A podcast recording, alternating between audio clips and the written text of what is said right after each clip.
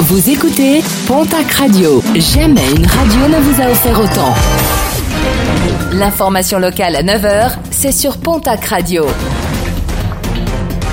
Bonjour Jean-Marc Courage Sénac. Très belle matinée. Une série de cambriolages élucidés à Tarbes et son aglo le 13 janvier dernier. Un jeune homme avait été interpellé pour détention et usage de stupéfiants.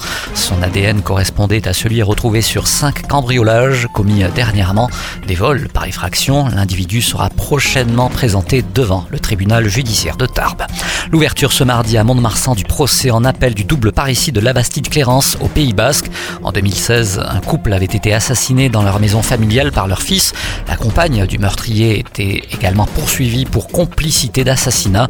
La motivation de ce meurtre serait liée à l'argent. En première instance, en novembre 2020, à Pau, le fils avait été condamné à 30 années de réclusion criminelle, sa compagne à 20 ans. Journée de mobilisation aujourd'hui ainsi que demain, mercredi, pour les agents EDF-GDF en Béarn et Bigorre. Une grogne qui fait suite aux propos de Barbara Pompili. La ministre de la Transition écologique avait demandé à EDF d'augmenter le volume d'électricité bon marché qu'ils vendent à leurs concurrents. Les électriciens et gaziers manifestent ce matin devant les directions Enedis et Chem Engie à la cité multimédia de Pau. Demain, ce sera devant la préfecture. Qualité de l'air dégradée dans les Hautes-Pyrénées ainsi que sur les grosses agglos des Pyrénées-Atlantiques en raison des conditions météo.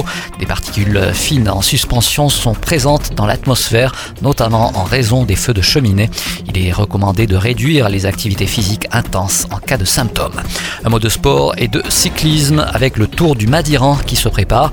Une 41e édition qui se déroulera les 2 et 3 avril prochains.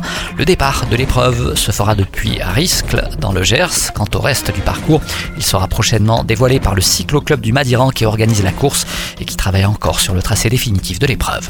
Et puis en basket, la 20e journée de National Masculine 1 ce soir, l'Union Tarblour de Pyrénées reçoit l'équipe de Poitiers. Dax Gamard recevra de son côté l'équipe des Sables Vendée.